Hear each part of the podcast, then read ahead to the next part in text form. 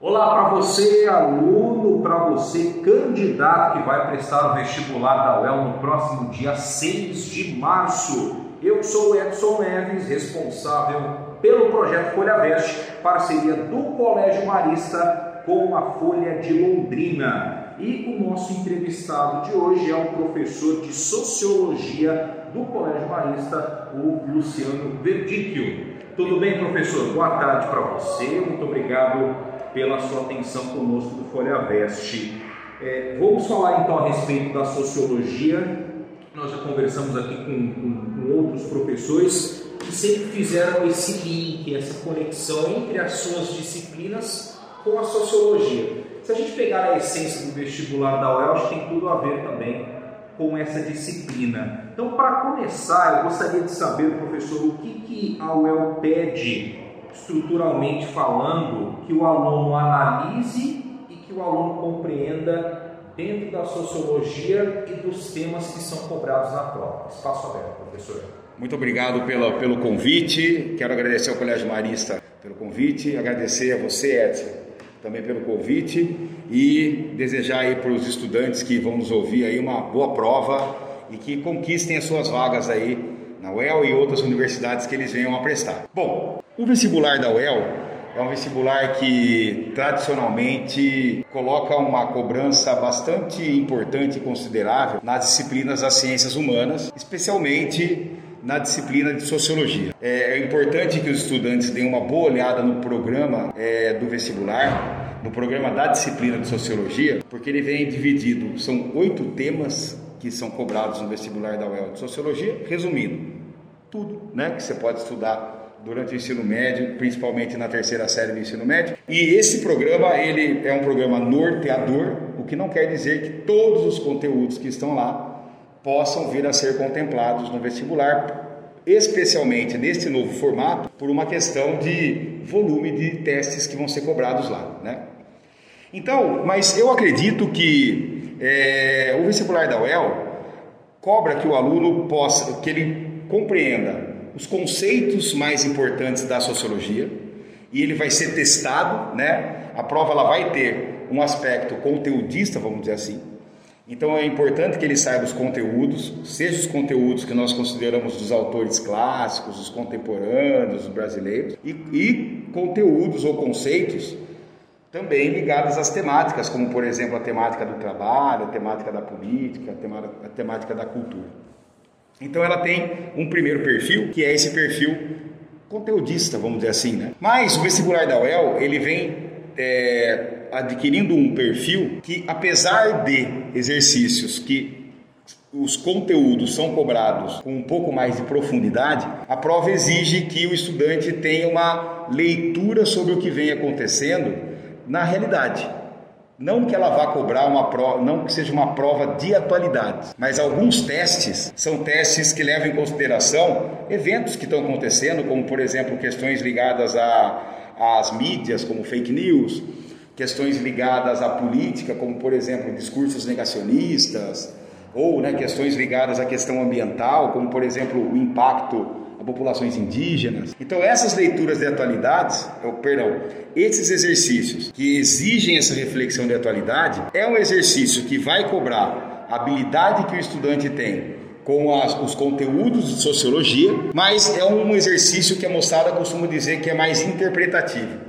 Mas é bom não entender interpretativo como uma interpretação de texto, pura e simplesmente. Uma essência né, da Exato, é uma interpretação sociológica dos exercícios. Então acho que a UEL ela tem esses, né, esses dois caminhos nos testes de sociologia.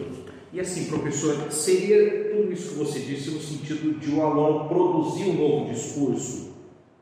Em que sentido você coloca? Dessas diferenças sociais, desses conceitos, de toda essa teoria? Sim. A ideia, a ideia é, nesse sentido é fazer o aluno perceber com os testes de sociologia que a sociedade tem diferentes faces, né?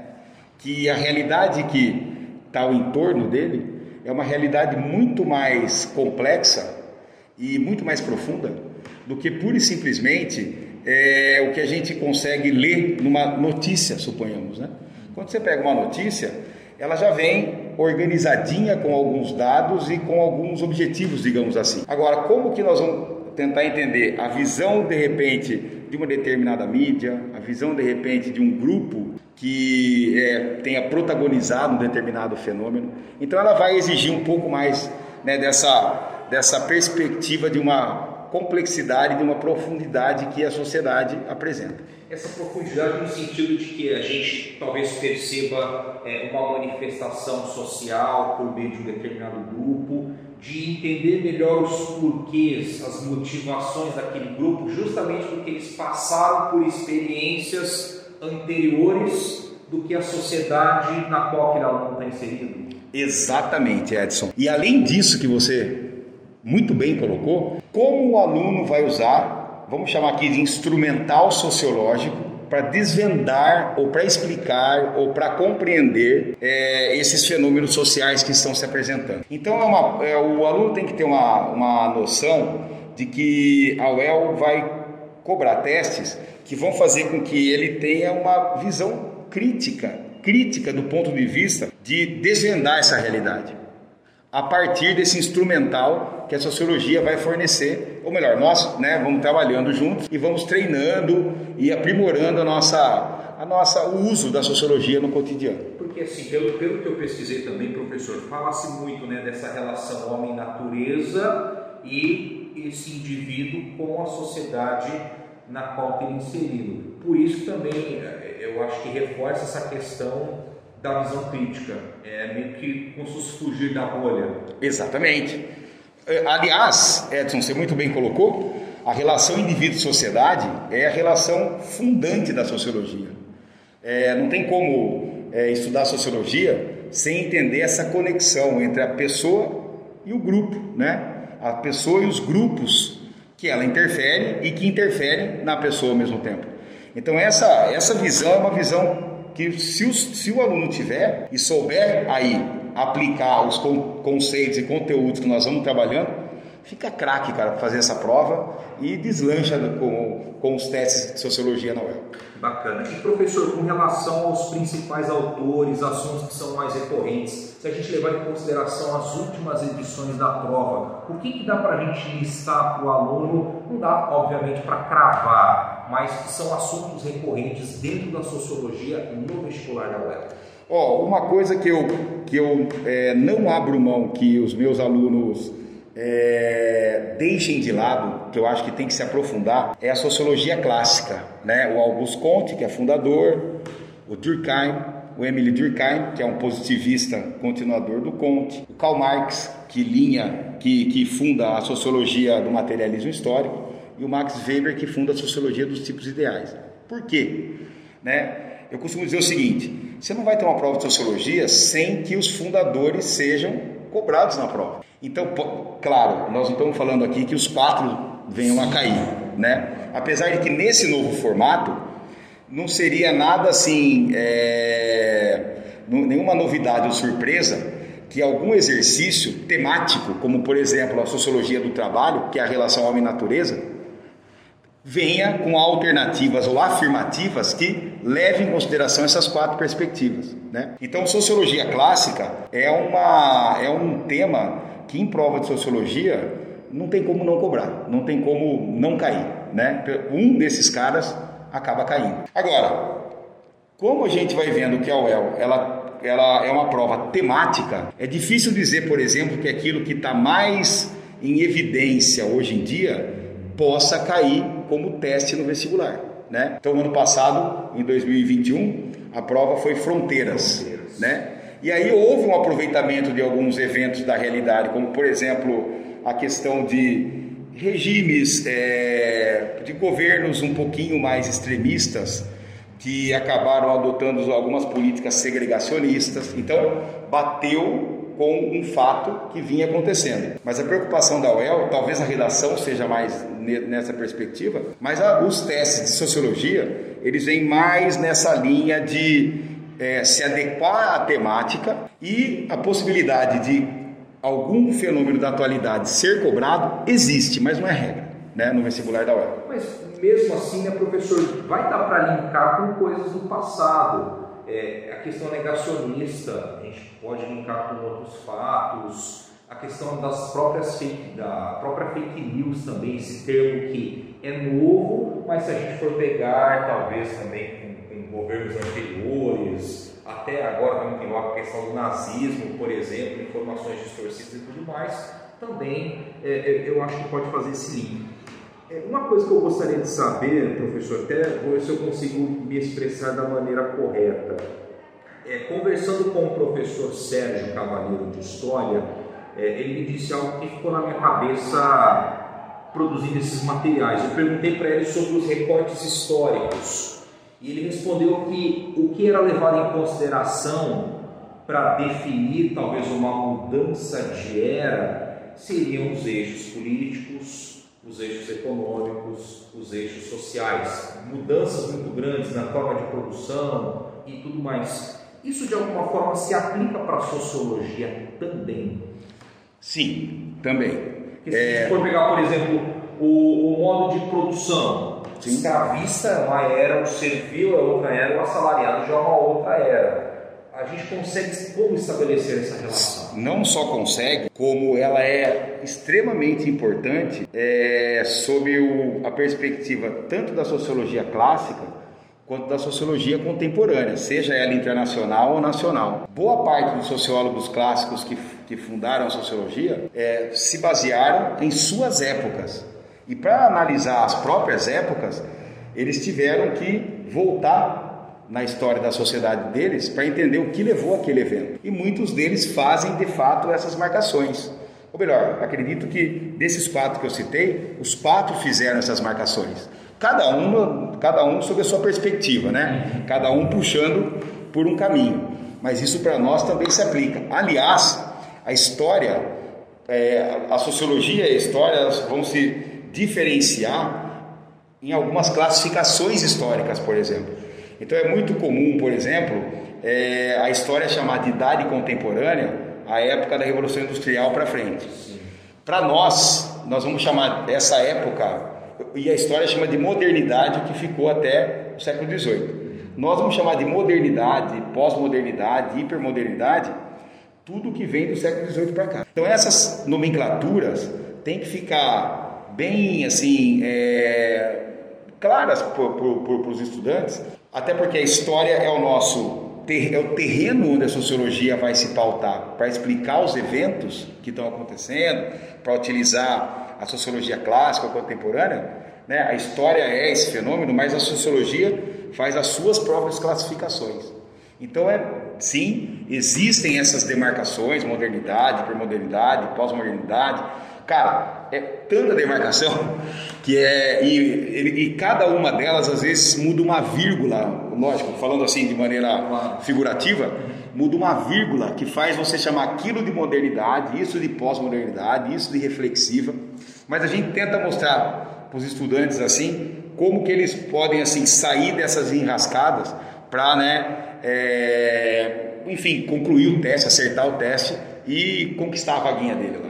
Professor, tem mais temas que a gente consegue fazer essa relação com uma atualidade também? Talvez essa questão da indústria cultural, da ideologia, ou até fiz a marcação aqui também, política e Estado? Sim, ó, na verdade, na sociologia, nós não, é, não tem como não, não ligar com a realidade. Pode ser que a, com a atualidade. Pode ser que a prova da UEL, por ser temática, ela traga algum, algum exercício ela, ela possa não ter compromisso com eventos da atualidade. Mas a sociologia não tem como discutir alguma coisa da atualidade pela própria é, pelo próprio fundamento da sociologia. É a sociologia quem é a ciência, a sociologia, quem estuda a dinâmica da sociedade. E a dinâmica da sociedade, ela vai sendo construída no cotidiano. Então, por mais que a gente pegue uma década para estudar, né, que seja, essa década ela vai ser sempre conectada a, ao presente, à atualidade e tem alguns autores que fazem projeções futuras também. Então dizer que é, o fundamento da nossa ciência é a dinâmica e a dinâmica é sempre a atualidade. Eu costumo cobrar, cobrar e encher o saco do, dos meus alunos que eles é, se atentem, né, para pelo menos ler alguma coisa, um jornal, um jornal eletrônico, um blog, um vlog, um podcast, é, alguma coisa assim. Eu indico alguns que eu acho que são pertinentes para a fase que eles estão, né? A nossa ideia é que eles possam assim se fortalecer, ganhar musculatura para fazer prova, né?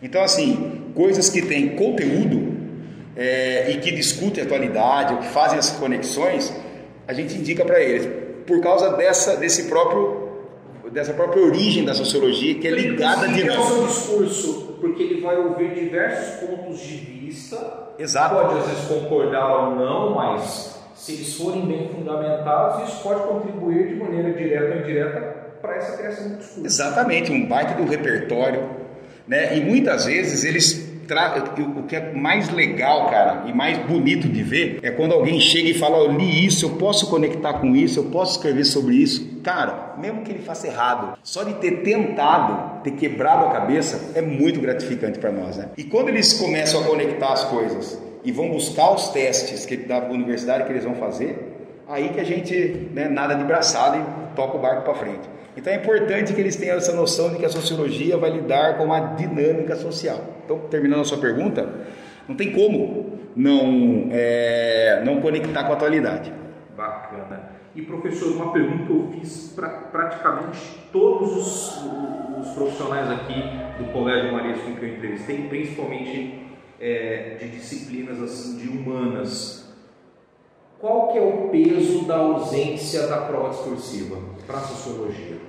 Ó, eu acho que no caso da sociologia, a reflexão e a aplicação dos conteúdos ou dos conceitos é importante no sentido de aprofundar a visão que eles possam ter da realidade, da sociedade que eles vivem. Eu penso que, levando em consideração a questão da pandemia, enfim, eu acho que essa alternativa está excelente, está excelente.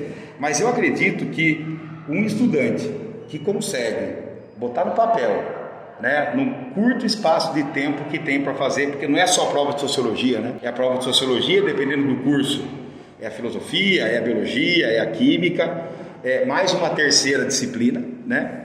E, que é a língua portuguesa. Então, quer dizer, eu penso que o estudante que tem a capacidade de, num curto espaço de tempo, compreender um, um exercício e escrever, e botar no papel, argumentar direitinho, né, correlacionar, eu acho que é uma pessoa assim que de fato tá, é uma pessoa diferenciada e que está bem preparada para enfrentar o ambiente acadêmico e que é uma pessoa que está se preparando cada vez melhor para o ambiente de trabalho, né? quer dizer, para o mercado de trabalho. Então eu penso que a prova discursiva ela pode ser uma forma de, de selecionar né, um estudante com uma capacidade é, mais flexível, mais argumentativa, é, que tenha, que solucione um problema rápido, que pense rápido, que tome decisão, né? Porque é uma coisa que ele, é uma coisa que você vai ter que fazer, botar no papel aquilo que, né, de repente é fácil falar, mas na hora de escrever fica difícil. Então eu acho que sai uma pessoa, eu acho que, que é um estudante que faz esse tipo de coisa, que tem uma iniciativa, proatividade, capacidade crítica, pensa rapidamente. Não que quem vai fazer a prova é, objetiva não tenha isso. Pelo amor de Deus, não é isso que nós estamos falando. Mas é que eu acho que isso a gente faz uma seleção melhor de pessoas que têm essa, essa capacidade um pouco né, mais apurada, vamos dizer assim. Nesse momento, então, a estratégia talvez que o aluno eh, poderia utilizar para as discursivas de sociologia, ele pode transferir para a redação, a depender do tema, por exemplo, todo esse. É claro que você já necessita de um pensamento crítico também, para você colocar e selecionar as suas ideias. Mas isso pode ser mais aflorado também com certeza absoluta. É, eu pego no pé deles, né? Que no mínimo, no mínimo, a sociologia vai ajudar para a redação, porque os temas são todos temas sociais, são todos temas que envolvem a vida em sociedade. Pode cair alguma coisa ligada, não sei, né? Algum tipo de planta, mas é uma planta que vai ser usada por consumo humano, para a indústria humana, para a fabricação humana, que vai gerar um impacto na população humana. Homem Exatamente. Então, se ele. Se, é, quer dizer, eu cobro muito deles isso, né? Ó, pessoal, isso aqui você pode aplicar, por exemplo, em tal assunto. Ah, vocês vão pegar aí, né? Já que nós estamos conversando hoje, e o, a fala do youtuber Monark ganhou muita publicidade, muito tipo de fala desencontrada e etc. Então eu tento filtrar com eles assim aquilo que de fato importa ser discutido e como eles podem utilizar a sociologia para argumentar ou contra-argumentar determinados é, fatos sociais, como o caso de uma fala ligada ao nazismo, ou é um meio de comunicação de muita penetração, que tem muito investimento. Sim. Então eu faço com eles, eu sempre deixo claro, no mínimo na redação você vai usar. E tem mais, aqui no colégio a gente tem é, diálogo com a professora de redação sempre, né? Inclusive no começo do ano ela costuma nos direcionar uma série de temas que ela vai tra trabalhar durante o, o semestre para que a gente possa encaixar determinados assuntos indicando os temas da redação que eles vão fazer. Então, até a professora de redação nos procura para a gente poder né, é, trabalhar juntos e fortalecer essa moçada para fazer a prova. Até porque também, né, professor, se a gente for pegar alguns, alguns tópicos aqui da sociologia, é, brinco, é difícil escapar, né, porque política e Estado tem diversos temas que ela pode cobrar. Movimentos sociais, desigualdade social, é, é, essa questão do trabalho, talvez a precarização Exatamente. do trabalho, enfim, tem esse link. É, é a disciplina que mais interage com, com, com as demais, se a gente for pensar também na prova objetiva? Eu acho que sim. Porque no fim das contas, eu conto para eles, alguns deles chegam para mim e falam assim: ah, eu sou de exatas e não sou de humanas. Eu falo, mas você vai construir uma casa para quem? O outro chega, eu sou de humanas e não sou de exatas, mas você vai calcular seu salário como? Né? Como é que você calcular o que você vai comprar? E aí, isso eu falo brincando com eles, é claro, mas eu, eu falo para eles assim: fique atento na prova, mesmo na prova de exatas ou né, nas, nos exercícios de biológica, muito do que vai ser retratado ali são, são problemas do cotidiano.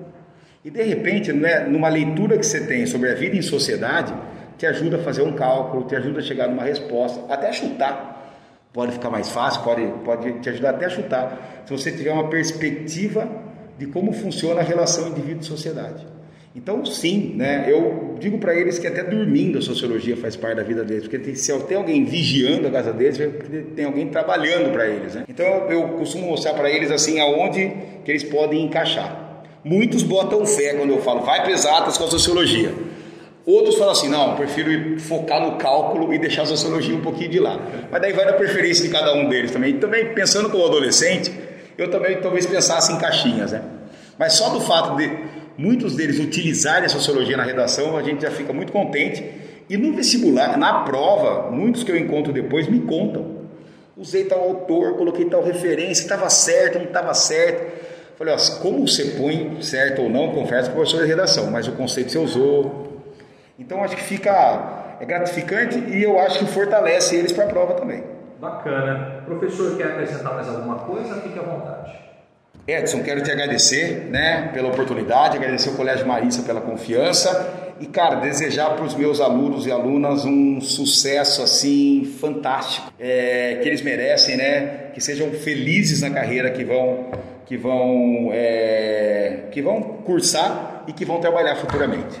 Bacana, conversamos então com o professor Luciano de Sociologia. A gente agradece então ao Colégio Marista por mais uma disponibilidade aqui dos seus profissionais para conversar conosco a respeito do vestibular da UEL. Até semana que vem.